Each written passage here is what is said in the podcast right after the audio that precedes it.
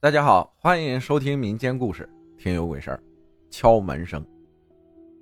我有一件事压在心里很久了，似幻似真。不管过了多久，还是记忆犹新。二零零五年六月七号，六一儿童节过去没多久，我记得那天的风很大，吹着灰尘和垃圾满天飞舞，有些店铺早早的关门。街上陆陆续续的有人向远处跑去。下课铃声慢慢响起，我收拾好东西，背上了书包，走出了教室。这时天空响起了两声闷雷，我抬头望了望，依稀可以看见天空的点点雷光。听着雷声，我感到后怕，因为不久后将会倾盆大雨。我没有带雨伞。早上、中午还晴空万里的，谁知到了傍晚，天空灰蒙蒙，雷声大作。小二，干嘛呢？还不走？眼看就要下雨了。我面前的胖子大声的对我说道。看着他身上的肥肉一抖一抖的，我感觉到了沉甸甸的重。如果被他压在身上，后果不堪设想。我没有被打雷吓到，反倒被你吓到了。我抚摸着额头，无奈的对胖子说：“他是我的发小，也是我的死党。”我拉了拉书包的肩带，从胖子身边跑开。谁在我后面？谁是？我的话还没有说完，脚底打滑，摔了一跤，膝盖磕破了一大块皮。当时我坐在那里，动都不敢动。胖子看我摔倒了。赶快跑过来扶我！你刚才说什么？我没有听清楚。胖子憋得脸通红，想笑却不敢笑的样子。我没有理会胖子，因为我实在难以忍受这种痛。我呲着牙咧着嘴，被胖子搀扶回去。好在回去的路上并没有下雨，只是时不时的有两声闷雷，似乎是对这个夏天的不满。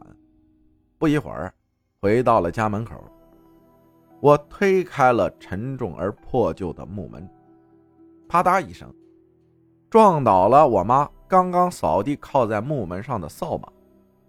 我妈听见声音，回头看看，然后看到我被胖子搀扶回来，便放下了手中的碗，急匆匆地向我跑来：“咋回事啊？是不是和别人打架了？我不是告诉你不要和别人打架吗？”有什么事情找老师？你让我怎么说你？严不严重啊？伤到哪里了？我妈噼里啪啦的一大堆，让我心里面很暖。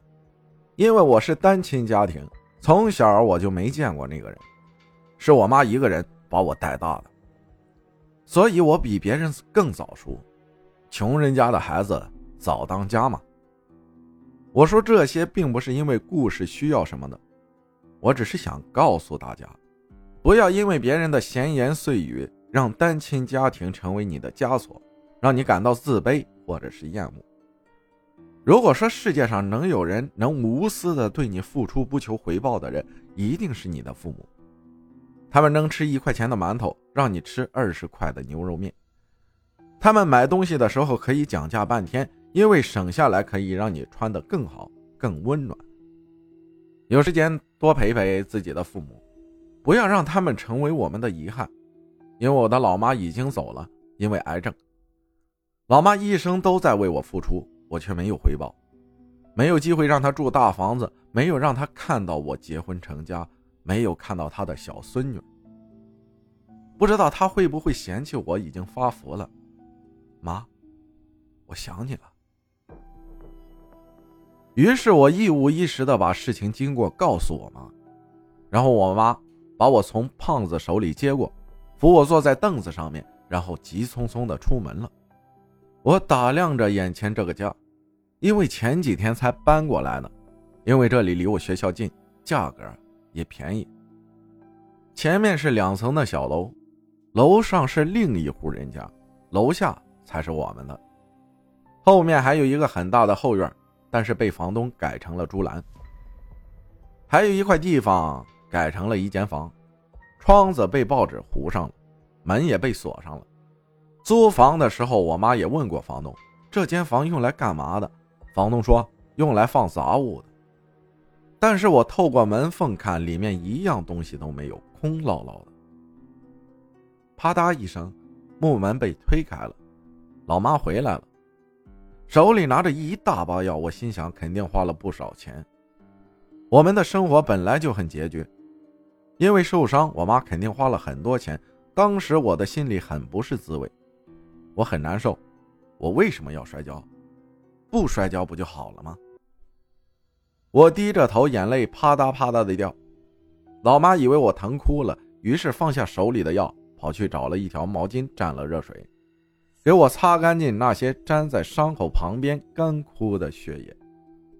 老妈擦得很温柔，毛巾上的点点温暖似乎让我没有那么疼了。我仔细看着老妈，她还很年轻，虽然被起早贪黑的生活压得憔悴了很多。但是岁月从来不败美人。上好了药，老妈看着我，还疼吗？不疼了。老妈，对不起，如果我不调皮，就不会摔跤了，就不会花那么多钱了。说完，我的眼泪又在掉了。老妈看着我，摸了摸我的头。好了好了，你是男孩子，读书人不知道男孩有泪不轻弹吗？再说了。你不疼，我还心疼了。以后多注意一点就好了。只要你读书读出去了，我心里比什么都高兴。我，我，我以后一定让你住大房子，吃香的喝辣的。好，好，好，我可记住了。如果以后你不让我住大房子，我就打你屁股了。老妈微笑着摸着我的脑袋，还做了做要打我屁股的样子。说完这些，老妈就去洗碗了，我就写作业。我听到雨滴掉落，打在后院的铁棚上面。下雨了，似乎是老天爷觉得这个世界太过于肮脏，要清理干净。作业写到一半，老妈就叫我吃晚饭了。吃完晚饭休息一会儿，便又继续写作业了。写完作业的时候已经是十点多了，因为是星期五，作业有点多。不然平常的话，我两三下就写完了。我放好了作业，准备回床睡觉。回到床边，看到老妈已经睡着了。我关了灯。这个时候，我听见有人敲门。我当时就奇怪了，这大晚上的谁在敲门？我穿好鞋子跑去看看，打开一看，一个人都没有。我刚准备关门，敲门声又响起了，声音。是从我后面传来的，后面没有门啊！声音又是怎么回事？我锁好了大门，把所有的灯打开，准备去看看怎么回事。我往后院走去，敲门声又响起来了。我听着声音慢慢走着，声音居然从那个上锁的房间传来。我当时头皮发麻，鸡皮疙瘩起了一身。敲门声越来越快，越来越快，最后变成了砸门。砰的一声，门开了。我抬头望去，里面漆黑一片，空无一物。我当时心里面慌了，想马上跑回房间。然后我发现腿软，动不了。我想叫出来，我发现说不出话了。我就静静地看着那个门。这个时候，我看见门里面突然伸出了一只手。那只手离我越来越近，越来越近，最后直接离我就一个手指头那么近。在灯光下面，那只手惨白无比，还有一滴滴红色的血液滴落。这个时候，有一道声音从我后面响起：“儿子，你干嘛呢？”我老妈站在我后面，莫名其妙的看着我。我可以动了。我当时就直接倒在地上晕了过去。后来我醒了以后，把事情告诉我妈。我妈告诉我，当时我就站在那个上锁的房间门口，一直在敲门，手一直在敲门，敲啊敲。后来我妈找房东，房东告诉我们，以前这里住了一个女的，不知道怎么了就割腕自杀了，血流了一地。